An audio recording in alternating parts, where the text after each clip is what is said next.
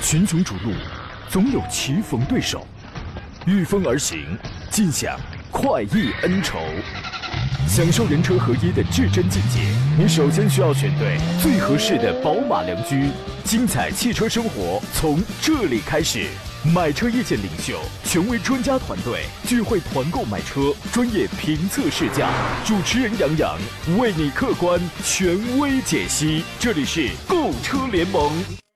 me. 来，各位，星期二的上午时间，欢迎您如约收听山东交通广播，在每天上午的十一点到十二点，都为您开拔启航的专业汽车节目《购车联盟》，咱们解决选车、买车相关的问题。我是杨洋，在济南问候全省的汽车朋友们啊！今天上午的这场雨啊，一波接一波呀，下的是确实比较大。各位出门在路上的话，一定要注意安全啊！开车的朋友们呢，要提前关闭车上的怠速启停，开启近光灯、示宽灯、日行灯，不要用远光啊。然后呢，要用好车窗的除雾功能。路上最难过了，其实就是什么？就是视线模糊，然后就是遇上比较大的积水了。所以呢，在开车的途中啊，咱们得把这个速度降下来，谨慎观察，一定得保证这个视野的清晰，而且一定要开近光灯，不然啊，谁都瞧不见。您瞧不见他，他瞧不见你，是不是有一首歌是这么唱的？大概的意思啊。如果遇到有基础的这个路段的话，您要么是绕行，要么普通私家车的话，您可以根据车轮一半左右的这个高度去判断水深，然后低档、低速、匀速。不仅是低速，而且关键你得匀速，持续的稳住油门去通过这个积水，在水里头千万不要收油，而且千万不要什么乱变道、乱换挡之类的，一口气通过啊！如果这个在水里头熄火的话，您什么都别干，直接就坐在车上也好，您人跑一边也好，把车扔水里吧，直接打电话报险，这个就可以了。再就是什么呢？遇到这个有积水的路段啊，请各位驾驶员朋友主动的放慢车速，因为这也是一种对他人的尊重。请各位记住这一条，不要做无心之事啊！今天路上呢已经是超级超级堵了，我估计此刻状态应该也不会。有太多的缓解嘛，所以各位呢，您甭着急，安全第一，因为没有什么比平安、比秩序更加重要了啊！今天节目咱们聊一下选车买车问题。节目在通过广播频率 FM 一零点一，再通过各大网络平台进行全面向全山东乃至全国进行音频与视频的双重直播啊！您有加急问题的话，比如说很纠结，或者是三言两语想不清楚了，或者需要我来出手了，你直接打电话零五三幺八二九二六零六零或八二九二七零七零，直接打电话。另外呢，还有有还有一些网络互动方式，你可以在山东交广的微信公众号里面收听收看此刻的双重直直播，可以发送文文字问题。抖音、快手、新浪微博、喜马拉雅还有微信公众号，您都需要在节目以外的时间搜索“杨洋侃车”这四个字，在这个在这些平台上，你才能找到我在节目以外的时间啊。此刻我还开通了这个抖音直播，第一个“杨”是木字旁，第二个“杨”是提手旁，单人旁，砍大山的砍。欢迎各位踊跃参与。今天节目最后，我将抽取一位发言的朋友，将获得江小红精酿白啤礼包一份。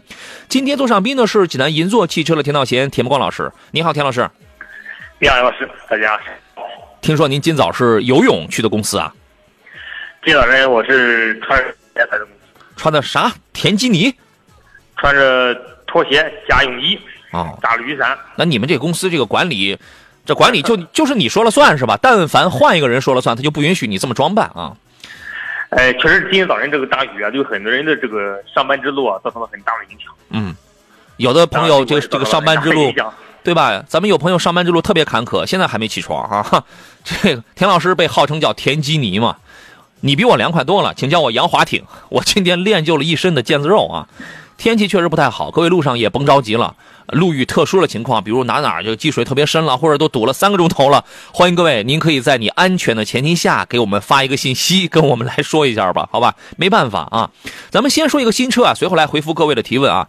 昨天呢，极客举办了极客进化 Keep Going 的活动，现场宣布的 Zeekr 零零幺全面升级，呃，有这么我个人总简单总结了一下啊，有五个变化，我觉得可是让包括我在内很多的这个 Zeekr 的粉丝觉得就是很振奋的，呃，一个是他换芯片了。换了原，因为原来是八二零 A 的这个芯片，所以说有人可能觉得，哎，这个主机怎么有点卡呀？或者我深度试驾这台车，我没遇上死机，我没遇上卡，但我遇上了偶尔反应慢个零点几秒，就是并非是锁点击立马到，锁点击锁到那种。利索的程度并非是那样的，我我没遇上死机或者卡顿，但是咱们有朋友可能遇上了。这一次，无论你是新车主还是老车主，已经提了车的，还是老车主已经订了车还没交车的，全部给你免费换装八幺五五的高通骁龙芯片。哦，这个是其实按采购成本来讲，可能讲几百块钱，但是呢，你要在其他的一些造车新势力啊，什么蔚来、理想，不宰你个六七千、一万二三的，这个是不可能的啊。所以说，这个是我觉得是挺厚道的一个事儿。二一个呢，它增加了一个配置，增加了一个密版的这个配置，这个配置要比那个二十九万九的双电机版，我记得应该是在贵五万块钱。续航是来到了，反正续航是多了多了八十公里，应该那八十公里的话，应该来到了六百二左右，六百一十六。还是六百二十六左右，您可以去详细查一下配置，因为这个我记不住啊，我全凭印象。再一个是，它把续航里程的这个换算呢，原来是 NEDC 嘛，现在换成了 CLTC，这个标准要更严格一些。但是在这个标准下，你会发现，哦，它它它它这个呃，二零二二款的里程它是增加的，它提高续航了。第四一点呢是，它原来有 ACC 的全速域自适应续航，但是你比如说我开了那个二十九万九的单电机长续航 V 版，它是没有 LCC 的。车道保持这个没有。关于这一条呢，今天下午大呃各位，你可以在我的抖音当中，你可以看到我测试二零二一款极氪零零幺的那个详细的视频。我我在抖音上今呃今天下午发，当中我会讲到。但是这一次二零二二款就隔了这几天，它给增加上了，通过软件的这个升级，它开放了。还有还有一个变化也也挺有意思，就是那个顶配的那个右版三十八的那个右版，它增加了一个叫闪电四驱的这个功能啊。基本上属于是一个加量没加价，而且它加的这些量呢，我觉得都挺实在的啊。您对于这个车是什么看法？包括它的这个动作？嗯，一系列的调整只能说是让产品更具备竞争力。嗯，呃，现在大家这款车型就是让大家现在不太敢下手的原因，其实是还是在品牌影响力上。整个车我觉得没有多大问题，从配置啊到各个方面，应该说都做的，我觉得是处于一个很领先的状态。嗯，其实极客品牌可能。想再深入人心，需要后续的各种营销，后续产品力，嗯，证明自己。是对于我们很多的这个年龄大一点的朋友来讲呢，他的消费是比较谨慎一点的。他会他会觉得，哦，我这个选装着选装着，我都奔了四十万了。这个车你要是一选装空气悬架，然后一选装三万五的那个叫做 Zeekr Ultimate 全完完全自动驾驶辅助系统，那一套是三万五，空气悬架是两万八。对吧？那你选上选上，它这个价格它就上去了。还有人会选什么电荷门？有人即便是拿了顶配三十八的右版，也会去选装 Ultimate。如果是我，我肯定是这么办的，对吧？那你这个价格，它肯定它就来到了这个，我必须我的总预算得不达到五十万，是吧？我得满打满算。对，所以有人他就会想啊，我我这个情况我还去买一个自主品牌的话，他就开始对于中年。不太敢尝新的这个朋友，相对消费谨慎的朋友来讲，他就会犹豫了嘛。但是年轻人呢，他有的时候啊，他就是哎，树林 Break 的这个颜值特别的帅，开起来呢有操控有舒适。但是舒适要大于操控的嘛，然后整个的这个空间使用率，包括这个加速三秒八的这个双电机等等很多方面，这个咱们就不再我就不再展开细讲了。这个车有优点也有缺点啊，呃，包括它的悬架行程之类。各位，你到你到我抖音当中，今天下午你去看我那个视频去，我就不再展开讲了。重点咱们就要说它今天的这个升级，高通骁龙的八幺五五芯片给换上了啊，七纳米制程，八核 CPU 的，十六 G 内存跟一百二十八 G 的这个硬存存储空间的，就是这个绝对比它的八二零 A。要好很多，老用户也可以免费换装这个东西啊，它是免费的，四颗螺丝，你就可以搞定这个控制器了。硬件更换三十五分钟，软件升级两小时。这个八幺五五确实它的 GPU 的算力提升了百分之九十四，CPU 的这个算力提升了百分之一百七十七，内存的带宽提升了百分之百。所以说呢，如果以往的车机你遇到了有卡顿的话，我相信在八幺五五上，咱们也不敢承诺说一点没有啊。那绝对是将大大的缓解。这玩三 C 的朋友应该会比较清楚这个。再说那个 ACC，确实是它没有开放 LCC 车道车这个车道保持，零到一百三它是能跟车的，但是它没法说自动识别车道、保持居中、随道转向，这个是这个没有开放的。但是这次它给它给你加上了，同时还推出了一叫羚羊避险的功能。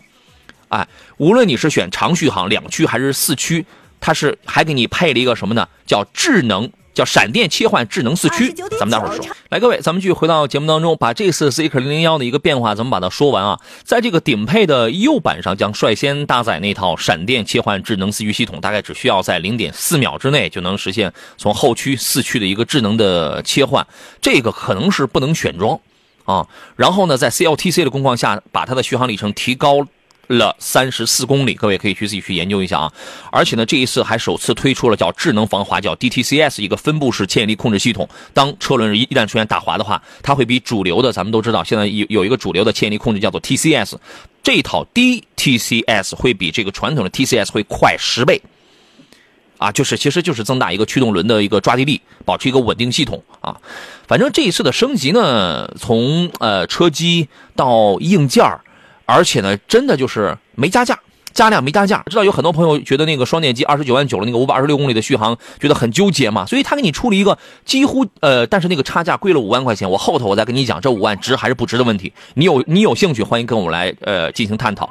那么他给你出了一个六百二十六公里的。六百哎，六百一十六公里，哎，我这个记不清了，反正六百一还是六百一，呃，那个二十六的啊，这个您自个儿去看一看。这次升级，我认为是非常厚道的，好吧？这个车大家可以去关注一下。今天下午你可以看到我对二零二一款的这个一些个呃优点啊、缺点的这种点评啊。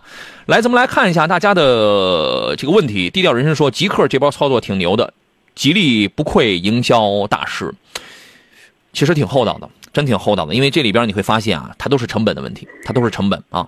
呃，今天第一位提问的朋友，他问了两个紧凑级 SUV，他说杨老师好，想咨询一下啊，奇瑞的瑞虎8 Pro 跟星越 L 哪个品牌利益好一点？跟星瑞 L，星瑞没有 L，你你看的是星越 L 吧？星越 L 的品牌力会略高一点啊。还有这个价格的两驱跟四驱该怎么去选择？那得看你是什么价格。你是十三万的价格还是十八万的价格，对吧？你这个这个你得这个说清楚，这俩车的定位啊。很不一样，非常不一样。呃，咱们聊聊这个吧，田老师。其实这两款车，我们从外观上来看的话，就能知道两款车的定位还是有很大不同的。嗯。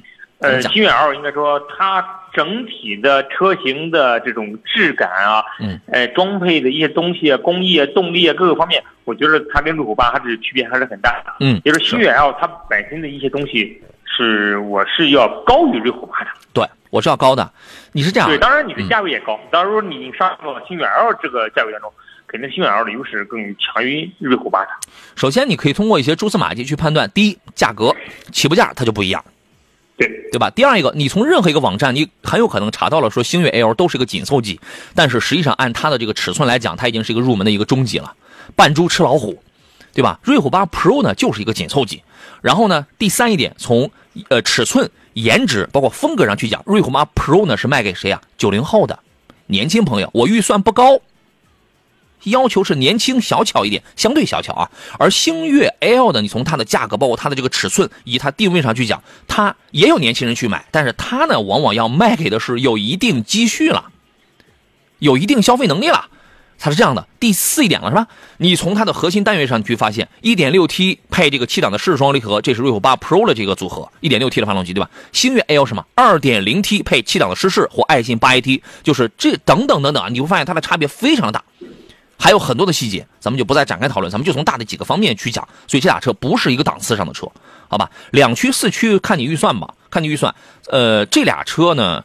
作呃，作为城市 SUV 来讲，谁的四驱都越不了野，他们都有都玩不了越野，顶多就是在雨雪、一般的雨雪跟沙石路面上多一重安全保障。如果说第一你的预算够，像这种体格的这个 SUV，你可以买四驱了。再一个呢，我经常跑高速，甭管是下雨下雪，我跑的多了，肯定难免我能遇得上了嘛。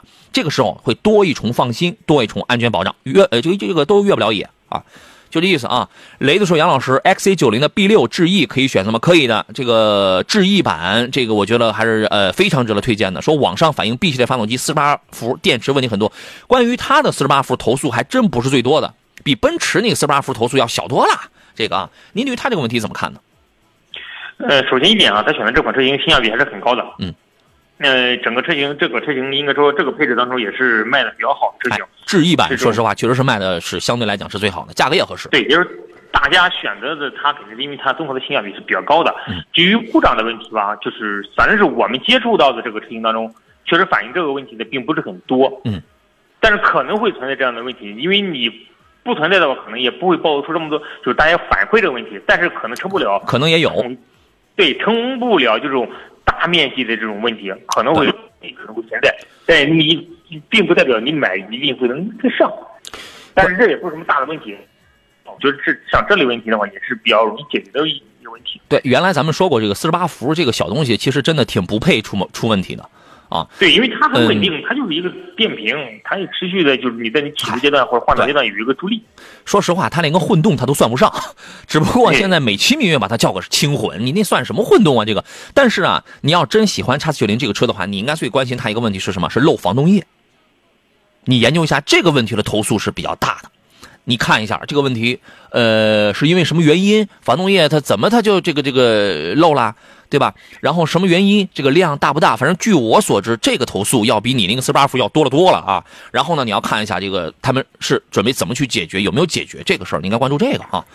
阿白问的是速腾推荐家用吗？打算开八年左右，干式双离合有什么通病吗？干式双离合主要是在呃路况拥堵的，你比如说今天，你这种下雨天，如果你天天这个。呃，像是一个小时就挪个一米的，就是挪个一百米的，像是这种距离的话，你老是在低档位一档三档之间，那肯定高热，肯定顿挫。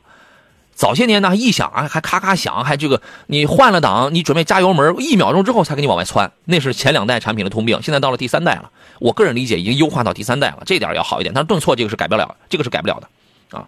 看路况，这个叫看天吃饭。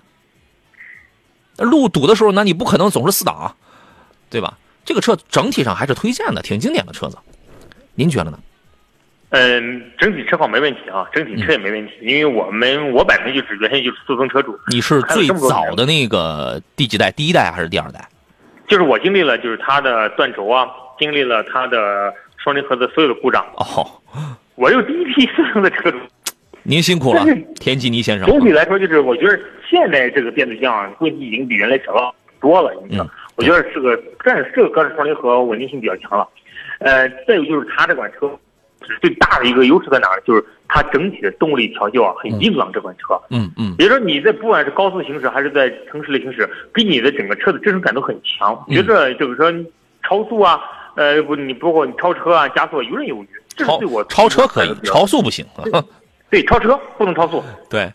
这个车是可以的，但是现在它不是刚出了那个 1.5T 新款的 EVO 211发动机？我建议你买这个，因为这个发动机，如果说有 1.5T 的，你用选台最新的 1.5T。对，新车 1.5T 刚出来，价格可能会稍微高一点啊。但是你新技术都出来了，再去买那个 1.4T 的，就觉得，呃，反正看成本吧，看成本好不好啊？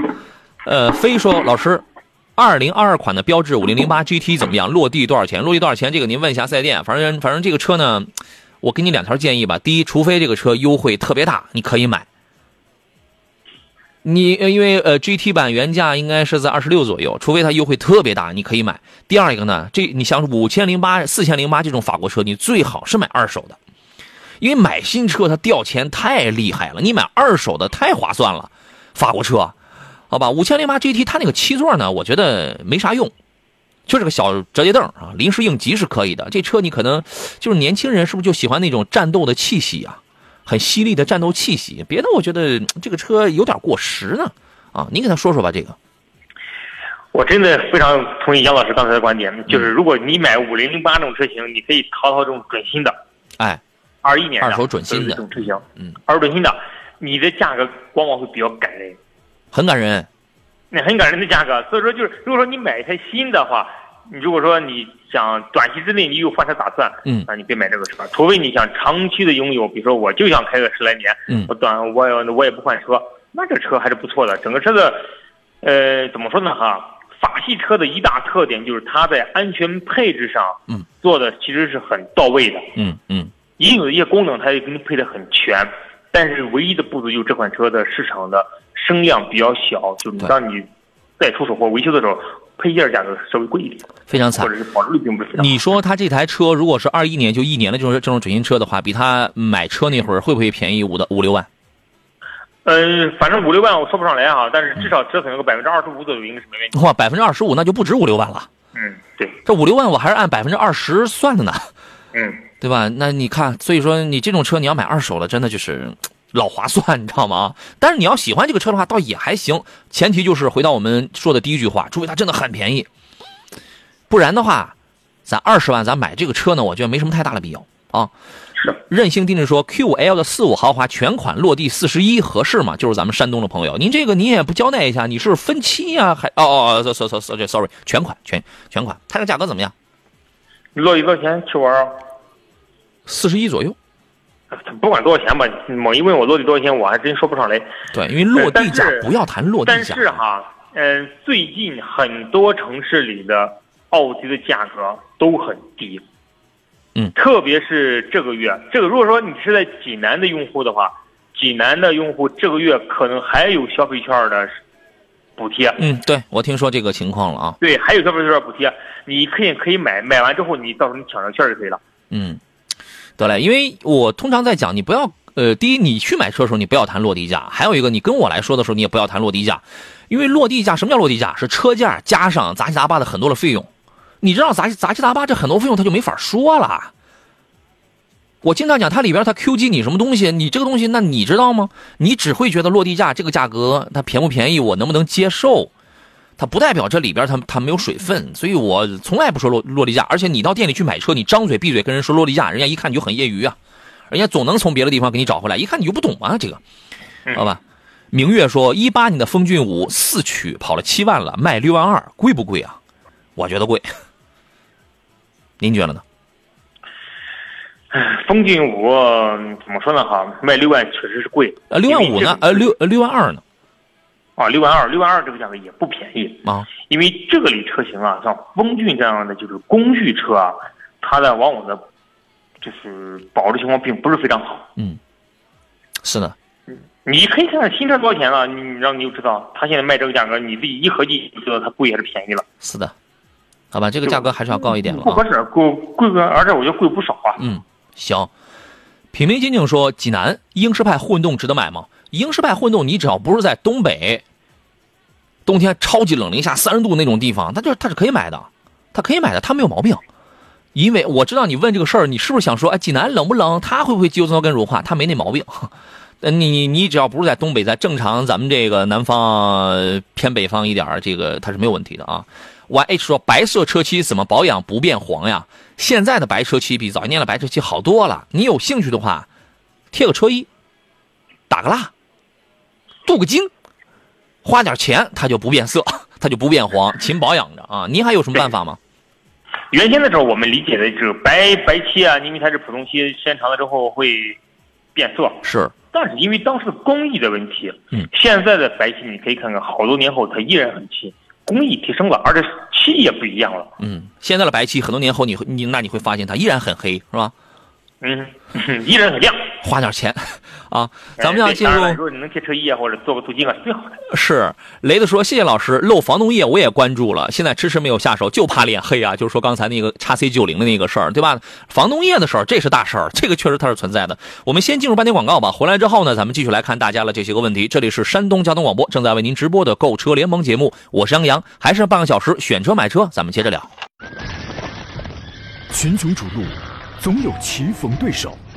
御风而行，尽享快意恩仇，享受人车合一的至臻境界。你首先需要选对最合适的宝马良驹，精彩汽车生活从这里开始。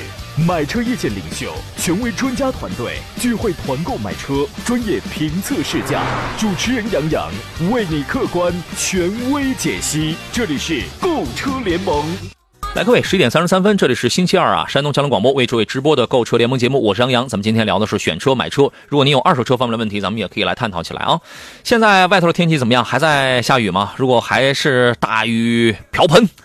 倾盆、倾泼大雨，大雨瓢泼，大雨倾盆的，各位在路上千万别着急啊，还是要安全第一，把这个车速降下来啊，注意平安，注意秩序，好吧？如果遇到有积水比较呃深的这些情况的话，大家能绕行则绕行，实在是出不来的话，您就多通过前车呀。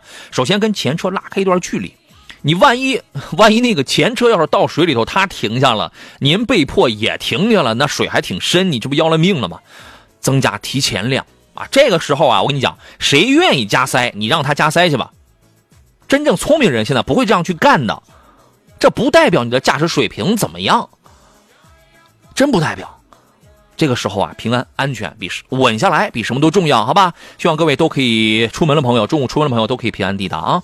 稍后时间咱们继续聊车，各位到了选车买车问题直播热线是零五三幺八二九二六零六零或零五三幺八二九二七零七零。另外呢，还有一个还有一些网络互动方式，您可以在山东交广的微信公众号里面收听收看我此刻的音频视频的双重直播，可以发送文字问题过来。那么另外呢，您还可以在抖音号搜索“杨洋侃车”，第一个“杨”是木字旁，第二个“杨”是提手旁，单人旁，侃台山的侃。很抱歉，我只回复咱们粉丝朋友的问题啊，先关注后提问，这个是必要条件。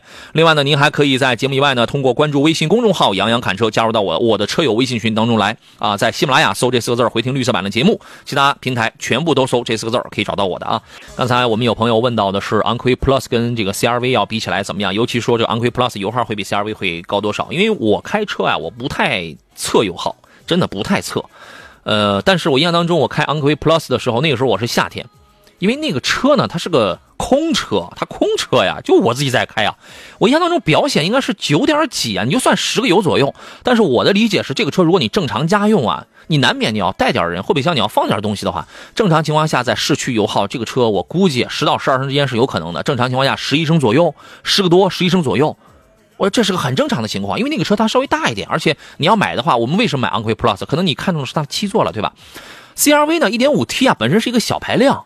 呃，动力简单够用，油耗不会特别高的。正常情况下，这个车也就八九个油，所以说油耗上啊，这俩车顶多能差一两升油吧，一到两升油。但是呢，我个人觉得是这样：如果你强调的是经济性跟保值，相对的故障率低，你买 CRV，经济性、保值相对的故障率低。但是如果你考虑的是第一，我得要个七座的，第三排我还能用啊，还不是那种特别特别紧张的。你昂科威 Plus 第三排我坐进去也还也还是可以的。能做开，但不是特别宽裕那一类啊。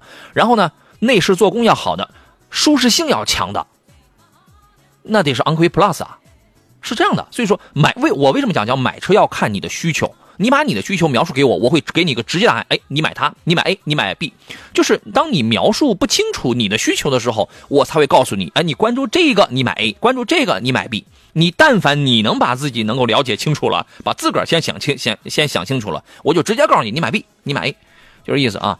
来，咱们继续回到节目上，坐上宾的是来自银座汽车的田道贤老师。你好，田基尼老师。你好，杨老师，大家中午好啊。哎，怎么，你这个语言非常的轻佻啊？怎么怎么回事？一会儿不见你这个语言语风顿时变得很浮夸，怎么了？刚对，因为刚才发生什么了？饿了。有点有点饿，就是大家状态可能会有所波动，血糖低了是吧？嗯，血压高了。呃，得嘞，血压高了就是啊。咱们接通热线上等候的是王女士啊，是张女士是吧？来，咱们接通她的电话。你好，女士。喂，你好。你好，欢迎你。哎，杨老师好，田老师好。嗯，哎别客气，请讲。啊，就是我大半年前就是想换车嘛，然后一直关注咱们的节目，然后综合考虑一下，最近想入手一台那个比亚迪的元 Plus。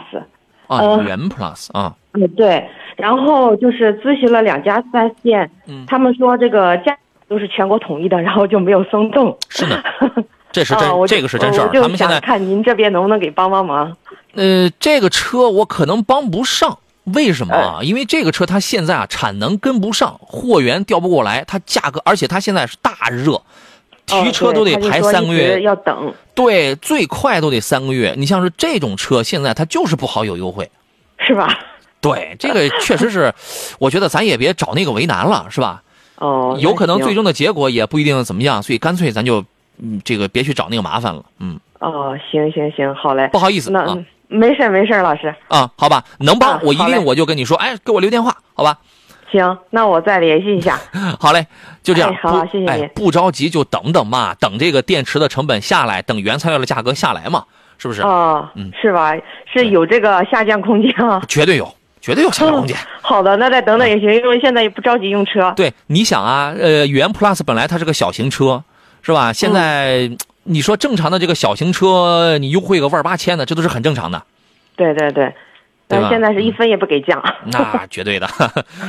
好嘞，行，好嘞，您自个儿决定。好，麻烦您。不客气啊，好嘞，没哎，也这个也没帮上，好嘞，再见啊，嗯，好嘞，拜拜。来，咱们看雷子的这个问题。刚才他问了那个沃尔沃 x C 九零嘛，然后他说：“谢谢老师，漏防冻液我也关注了，现在迟迟没有下手，就怕脸黑。欧洲车各种毛病都有啊，但是啊。”还好还好啊，叉 C 九零是一台很好的车子呢。说叉 C 九零跟 QX 六零还有飞行家五十万价位推荐哪一个呢？或者还有别的选择吗？帮忙再指导一下。我个人觉得五十万左右的车其实有挺多的，但是通过你的这个文字，以我对你的了解来讲啊，第一，我们是。相对来讲，一个成熟稳重型消费者。第二一个呢，要的是一个中大型的这种尺寸。第三一个，你看你穿着五十万，你并没有看任何混动、任何新能源的车，这说明你的骨子里是有一种执着跟坚守，对于传统能源是有一种坚守。你喜爱油车，而且你连飞行家都看了，这说明你喜欢大排量的油车。你这仨尺寸没一个小的，飞行家你还掺一个三点零 T 的这个进来了，这我这说明你一定是一个低调、沉着、稳重，而且骨子里是有坚守了这么一个这么一个消费者。所以我觉得五十万的车符合你的这个性格特点，车也是要去选人的，符合你这个性格特点的话不大多。顶多你再加一个什么三点零 T 的红旗 HS 七什么这样的车嘛？咱们新广告回来之后，咱们聊聊这仨车。哎呀，我突然觉得田老师，我回头啊，我得去摆个摊儿去，是吧？就是这这个专门给人家看看你适合什么样的车，我先判断一下你这个人是个怎么样的，也有失算的时候啊。反正就是这么个情况吧。咱们咱们先说后一个问题，你觉得五十万左右，通过你对于他这个文字的一个判断，你觉得他是个什么样的人？五十万价位还有什么车是符合他的？其实五十万左右，如果说就是选车余地的话，其实车型是有很多的。车有很多，对。你比如说你雷克萨斯的这种 RX 系列，对，对 RX 系列，包括现在并不是很热的大众的途锐系列，宝马叉四，对，福特探险者、牧马人、马开。是不车有车有的是，是吧？途锐五十万左右能买到很多这种性价比比较高的这种 SUV 的车型，但是就是真正适合你的、适合你需求的车型，可能没真没有多少个。对，这个我们一定要判断。叉 C 叉 C 九零呢，我觉得它可能对第一，它肯定对空间有很大的要求。嗯，所以说 X 这种系列可能就不适合于它。好，对，所以说呢，第一，我们也其实要对你的这个人的一些东西，我们要基于一个判断，对吧？第二一个，我们还是回到它这仨车上，XC 九零、QX 六零、飞行家，五十万的价位，飞行家这里边它能拿一个三点零 T 的一个 V 六的动力，前提是你准备好啊，市区十五六升油，你先你先筹备好这件事情啊，是吧？这仨车您会怎么来看呢？其实我觉得这三个车放在一块的话，还是叉 C 九零的综合实力是最好的。对，同意。第一呢，它经济。它虽然动力性不是特别强，但是它也足够用了，而且最最主要的它不费油。在油价这么高的情况之下，你买台经济省油的车，其实也是一种理财的一个好的方法。会稍微省点油吧，但是也你要都这种体儿了，也不会特别的经济，稍微省一点是吧？它肯定比飞行家这种车型肯定要省油啊。对，但我觉得叉 C 九零这个车主要是有品质，嗯啊，舱内的这个用料啊、皮质啊，它就是很环保啊，这块它比较有品质。另外呢，这个车宜商宜家。宜商宜家，对吧？还有一个就是说，整个的呃主动安全配置这块相当到位啊，相当到位。这一块比 3.0T 的飞行家做的都好。飞行家比它好了一点是在于它的心脏，3.0T 的六缸，对吧？那相当的澎湃，是吧？都五百五十多牛米了，那能能不澎湃吗？但是请准备好市区十五六升油啊！我所以我觉得这里边你得真的是不计成本的喜欢这种大心脏。不然的话，咱们还要理性一些。那么 QS 六零，我曾经我开过 QS 六零的 Hybrid，我拿这个车跑了好几千公里。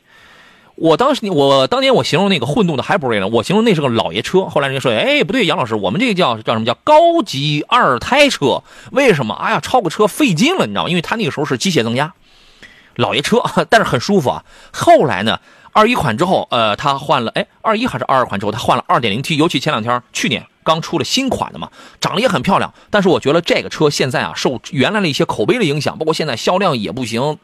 这个车是一个很雅的车，它很雅，很时尚，很优雅，很小众。这个车比九零小众多了，它很雅，但是呢，从这个派，从这个气场，一上宜家整个的这个就是就是那个那个那个那个质的质感上去讲的话，确实比 X 九零是有点差距，确实是，但是。没准英菲现在优惠幅度大，因为它销量不好。然后呢，没准还能给你送一个什么那个四年十万的免费保养，没准这个也有。但是现在经销商情况确实是比较惨淡。这个就是我就是我跟田老师观点，反正最后的这个结论呢，我觉得还是偏九零多一点吧。啊，雷子说不是成熟稳重啊，只是二胎奶爸 需要一个七座，老师谬赞了。那你看了这几个车，多少其实也能反映你的一些个特点。看看九零吧，好不好？先研究一下那个房东业的事儿啊。来，咱们有朋友呃，继续来看他这个其他朋友的问题了。刚才有朋友问的是什么啊？我问的是杨老师，除了收音机啊，还有其他平台可否听到？可以的，你只要不是特斯拉车主是吧？在车机上下一个什么喜马拉雅？哦，这个不是不是喜马拉雅，喜马拉雅听不了我的直播。蜻蜓 FM，还有其他的一些呃一些 APP 都能都能听我的节目的啊。呃，有一位朋友说他的这个 A 六的前大灯起雾了，这个怎么密封不太好啊？严重吗？烘烤一下，做去做做密封吧。这种事儿不太常见啊。嗯，常见。你看，我还刚想替你说句好话呢。是常见的，因为怎么回事呢？你比如今天的天气，嗯，天气特别冷，嗯，前两天又特别热，冷热交替的时候会容易形成这种清新的雾气。是，但如果说你跑一段时间，雾气消失了，嗯，那你就不用管它。用大灯。如果说你跑一段时间之后，雾气依然存在，嗯，那你就需要到店进行索赔了。它就是个密封不好。如果你是一个新车的话呀，你这个东西啊，你到店里边，你可以让他给你换一个一体式大灯。是吧？然后你如果是一个老车的话，它难免会出现一些密封不好的情况，该轰一轰啊，或者回头自己去加加这个密封。如果不是很严重的话，这倒无所谓。但是有那种很严重，里边都淌水，那太危险了，太危险了，还影响电路，关键还影响照明呢，是吧？最主要是影响照明。对啊，你这个事儿得抓紧时间去处理了。而且有的时候啊，说说实话，咱们在车舱里开着呀，就这个开着车呀，咱们确实注意不到那个车灯的情况。偶尔能觉得，哎，怎么不大亮啊？或者偶尔上车之前能能发现，哎，这里边怎么还养了两条金鱼，是吧？那都是很严重的情况。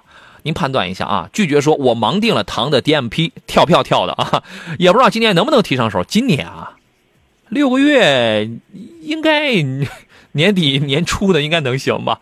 说准备看一下理想和领克零九了。哎。对，其实啊，就是在这些价位当中的这个同级别的车型的选择有很多，我们一定要理性。除非说我就爱某一个车，我爱的是不行不行的了，啊，他你那个他那个奥迪 A 六是一个新车，新车你应该先那个回去，起码因为这个车这个条件是没法给你退换车的，达不到标，达不到标，所以说呢，但是免费更换大灯，这个是可以的。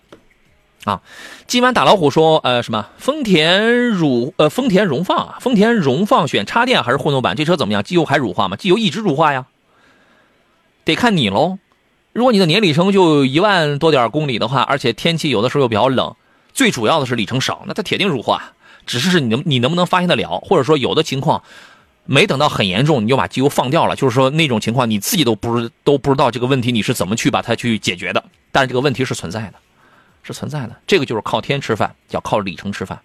插电混的荣放没有优势，续航动力挺弱的，动动力还凑合吧，还凑合。但是续航里程太短了，比国产的差差的很大，没有优势。如果你年里程大的话，你不要买那个插电混；如果年里程大，你直接买那个油电混，这个还能大大的还能缓解一些东西。原来志说，请问一下杨老师，4S 店送的太阳膜和装饰真的很次吗？嗯，也不一定，4S 店也有好的，得看你懂不懂，包括你们关系硬不硬。如果不达标的话，他可能送你的就是挺次的。嗯，越便宜的店，有的时候他送的就越糟糕嘛。这个事儿您是怎么看的？这里边啊，一定要明确一点，就是所有的东西是有品牌的。嗯，你比如说你送的太阳膜，你一定要让他给你标注上送你太阳膜是什么品牌。嗯。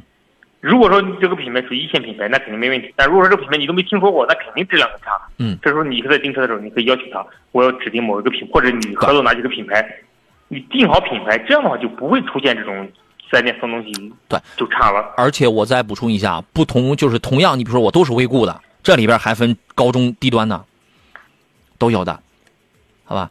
反正四 S 店送了呢，您要是我觉得就看咱买的是什么车嘛。如果是一个比较好的车子，然后四 S 店送的又确实又比较低端，如果四 S 店想去维系你这个客户的话，他觉得你很重要的话，一定给你送一个很好的。啊，如果说是他给你送的很一般的话，你要是想省点钱，你就将就着用；如果想真要品质感的话，这个啊你扔掉就好了。或者说你家里还有个别的便宜点的车，你换那个贴上。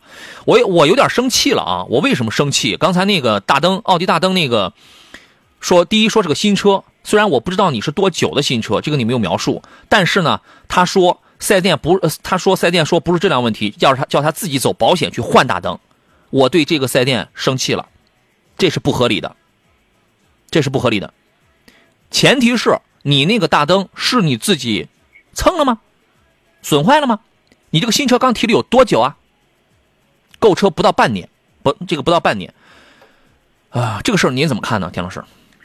现在哈，针对于大众的索赔啊，确实是比原来严格了很多。嗯，有很多种因素，所以说我说你就看一看，你比如说你起了雾之后，你行驶一段时间能不能消失？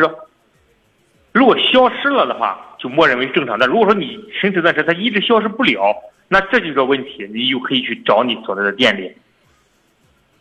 这家店不聪明，这家店不聪明。首先啊，我先呃自认为你没有进行人为的去碰撞或者刮蹭这个大灯。我我首先我我先这样，我先向着你，好吧？你投诉这家四 S 店吧，你投诉他吧，真的。一般来讲，就是一个灯的问题，他应他就是给你修，也应该让你去处理好。你又没有碰撞，没有刮蹭，你报什么保险？你报什么保险啊？他为什么要唆使你去报保险啊？这个店有问题，你投诉他，好吧？就这样。如果是我的话，我铁定投诉他。如果是我的话，他也不敢啊。雷子说：“新能源电动车不太感冒啊。”谢谢老师点拨我的问题啊。叉四九零也是我心中排名第一，我决定再去四 S 店深入聊聊啊。这个事儿，他那个防冻液的那个事儿，你可以去四 S 店聊，然后也可以跟这个车友圈这个一起来聊聊，了解一下这个情况啊。随遇而安，彭杰说：“你好，杨老师，轩逸啊，一七年九月份上的牌子，当时是新轩逸，跑了三万两千多公里，全程四 S 店保养，没有事故啊。请老师给估个价吧，田老师，估个价吧，嗯，七万左右吧，七万左右。”新轩逸嘛，它不是今它不是今天款的，新选的新款的贵。一七年那个时候是新款的吗？它叫新轩逸嘛，新轩逸，但是那是有两款嘛，经典轩逸跟新轩逸他他没说新轩逸。哦哦，说说说说说说新轩逸。新轩逸的话，应该在能卖到六万五到七万左右，基本这么个价格。好，您参考。投诉哪个部门？幺二三幺五，你当地的市场监督管理局。你也可以给他们厂家四零零打一个电话，也可以的。提前在他们厂家哪个四 S 店先备个案。这个这个不是发坏啊，这个你不能他，因为他没有出现事故啊，你不能让车主去报保险。你记住这句话，你想省事人家保险公司人家人家生不生气？人家乐意吗？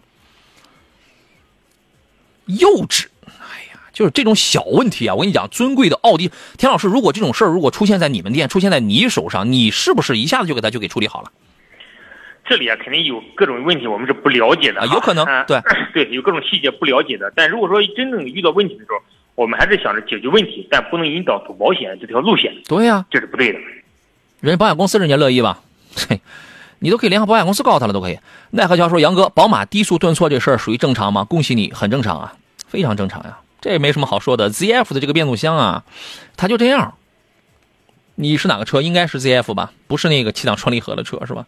还有朋友问：冒险家这个车怎么样啊？您觉得呢？怎么说呢？它，我觉得它现在还，大家都说它是一款非常性价比很高的车。嗯，就是挺高。对，性价比很高的车，整个舒适度非常高的车。你看到吗？你花多少钱？你花二十二十四五万，嗯，能买到的东西，空间又大，是吧？对，又大，空间又大，而且品牌又好。对，配置又高，而且也也是豪华品牌，只不过就是国产了，对吧？这个也无所谓啊。对你二十四万能买个什么车？能买个途观 L。嗯，然后对呀，那你你买林肯的话，能能买到这么大一台车，其实性价比还是很高的。对，但是就是怎么说呢？哈，这是一款，但是这是一款相对来说并不是很经济的一款车型。嗯嗯，油耗偏高一点啊，可能其其余的我觉得没大太多问题。呃，这个车呢，你应该先去试驾一下。它那个八福特八 AT 的变速器，我说过不止一次。你看，我们数一数，现在有什么车在用这个福特的这个八 AT？新款蒙迪欧。还有就是林肯家里的车，反正不是林肯就是福特，他俩是共用变速箱的。追光者、Evos、Zephyr、林肯的 Zephyr、新款的蒙迪欧、林肯冒险家都是这个变速箱，都是这个变速箱。这个变速箱它就是很奇怪，就是它存在一个概率，低档位的顿挫就是很严重。别问我怎么知道的，当年我就给人家咱们有找我投诉的车主，我就给他免费换过变速箱。硬逼着厂家就给他换过变速箱，换完之后好了，呃，换完之后好像还有一点但是比那个车要好一些了。所以这个我，所以我给你一个很客观的一个建议，您先去试驾一下，你先试试，哎，我我能不能感觉到低档位的顿挫，不是高档位啊？所以说试驾员说，来哥踩跑没有用，你那个是你根本就试不出这个车有什么毛病，你试不出来。阿杜说，叉 T 六怎么样？这是我们今天节目的最后一个问题，你给他简要评价一下吧。它同样属于很性价比很高的车型，嗯，就是你能买到的配置跟这个车型是完全，就是能就是能享受的东西是很多的，嗯，但是吧，总的来说这款车就是长期运用还行哈，短期开开保值率并不是非常好，而且现在在这种情况之下，这款车属于高耗能的车型，就是。非常不经济，但是空间很大，舒适性还是可以的，舒适性还是可以的啊。对，呃，其他问题没有聊完，咱们就留到明天再说吧。大家下雨天注意安全啊！今天一份江小红精酿白啤礼包送给我抖音号直播间里的粉丝，全程家家乐超市，祝你生意兴隆。感谢各位收听，也感谢田老师来做客，咱们下期再见。好，再见。